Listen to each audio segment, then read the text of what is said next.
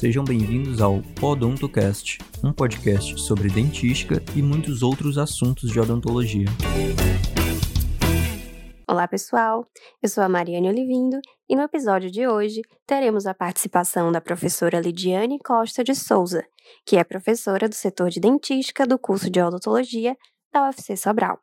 Nesse episódio, a professora Lidiane falará sobre a realização dos procedimentos de acabamento e polimento em restaurações de amálgama dental.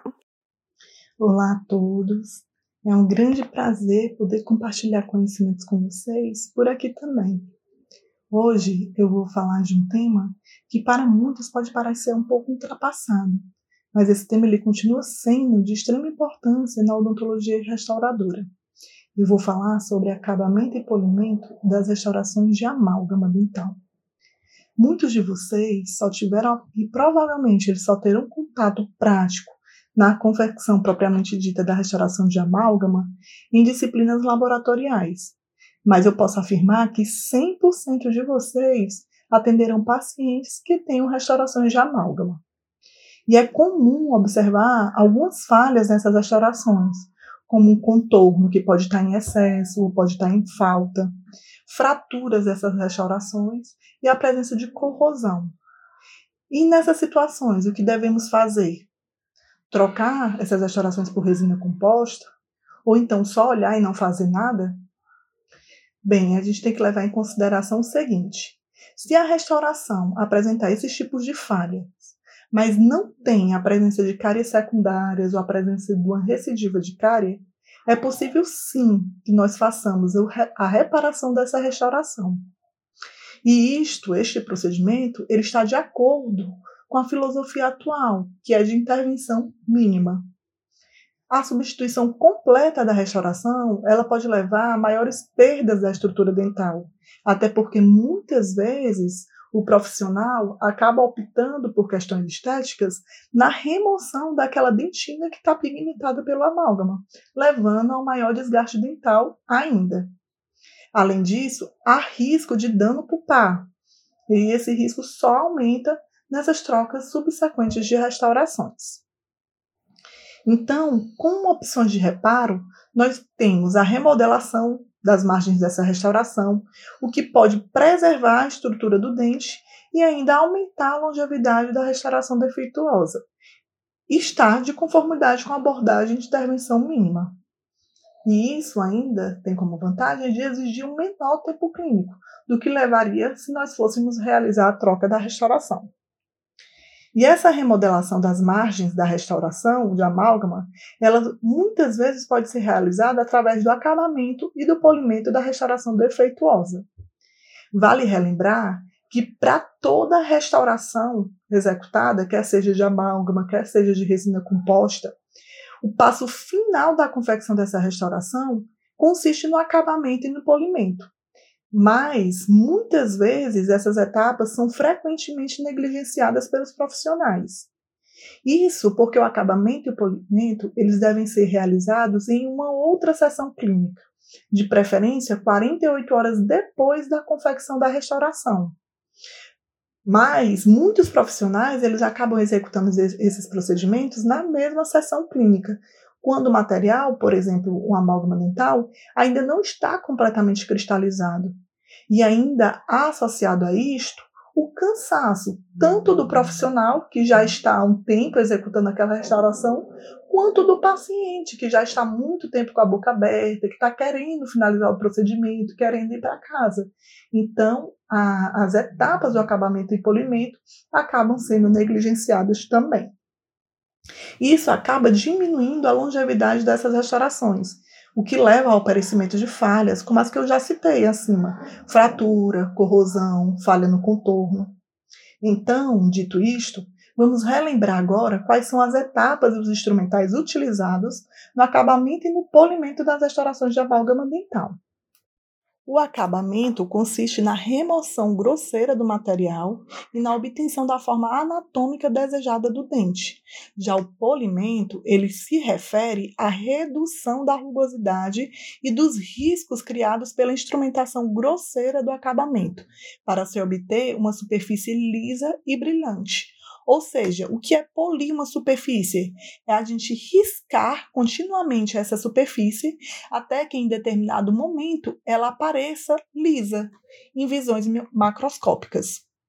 Vale ressaltar que o acabamento e o polimento devem ser realizados preferencialmente com isolamento absoluto, a fim de evitar a contaminação do paciente pelo afloramento do mercúrio, que pode ser produzido pelo aquecimento da restauração ao se utilizar os instrumentais para acabamento e polimento.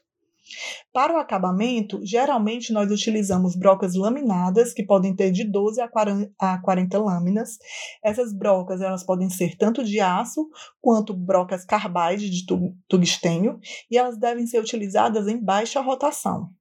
É importante executar movimentos intermitentes, ou seja, não são movimentos contínuos, é movimentos de colocação e retirada dessas brocas. Deve-se exercer uma baixa pressão, né, uma baixa carga sobre essa restauração e deve-se utilizar também meios de refrigeração, pois esses instrumentais eles geram calor, que vão aumentar a temperatura que pode causar um dano pulpar. Essas brocas devem ser utilizadas em movimentos rápidos e precisos sobre a superfície do amálgama, impedindo que a broca permaneça por muito tempo em contato direto com a restauração de amálgama. E como meio de refrigeração, nós podemos utilizar a água. O acabamento das faces proximais ele deve ser executado com o uso de tiras de lixa metálicas. Lembrando que essas tiras de lixa elas devem ser posicionadas abaixo do ponto de contato da restauração, para não remover esse ponto e acabar prejudicando o contorno proximal da restauração. O polimento ele deve ser executado com o uso de borrachas abrasivas que podem ser associadas ou não ao uso de pós-abrasivos. E essas borrachas e esses pós-abrasivos, eles são utilizados em ordens decrescentes de abrasão. As borrachas abrasivas, elas podem apresentar formato cônico ou de taça, e as granulações são diferenciadas por cores. O formato cônico serve para o polimento de regiões de sulcos e vertentes, e o formato de taça, ela facilita o polimento das faces livres, bem como da cúspide como um todo.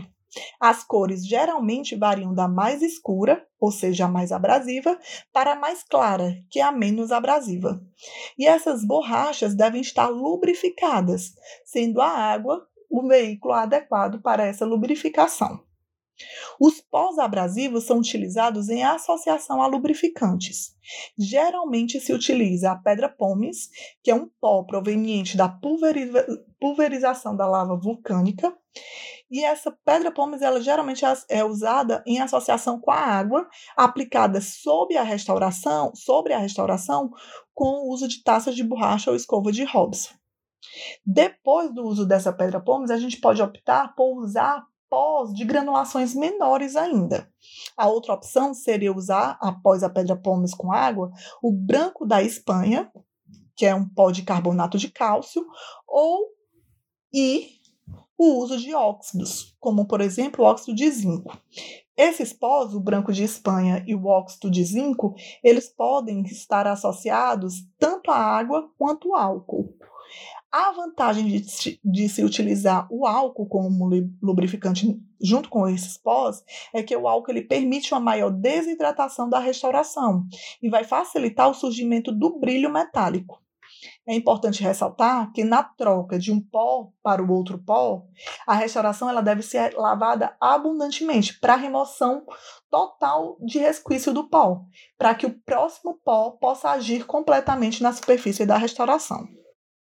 O acabamento e o polimento das restaurações de amálgama resultam em restaurações com boa qualidade, minimizam a suscetibilidade à corrosão desse material e ainda melhoram sua biocompatibilidade com, em relação aos tecidos bucais. As restaurações mais lisas vão aumentar o conforto do paciente, além de diminuir o acúmulo de biofilme. Além disso, a aparência do material restaurador melhorado, né, visivelmente melhorado, ele certamente vai reduzir aquela tendência que o clínico tem em substituir restaurações que estão aparentemente defeituosas. Então, é importante que os cirurgiões dentistas tenham conhecimento das técnicas e dos materiais disponíveis atualmente para que possam empregar nas condutas clínicas de forma adequada, segura, seguras e eficientes. Era isso que eu tinha para conversar com vocês hoje. Espero ter colaborado para um adequado planejamento para os futuros atendimentos clínicos.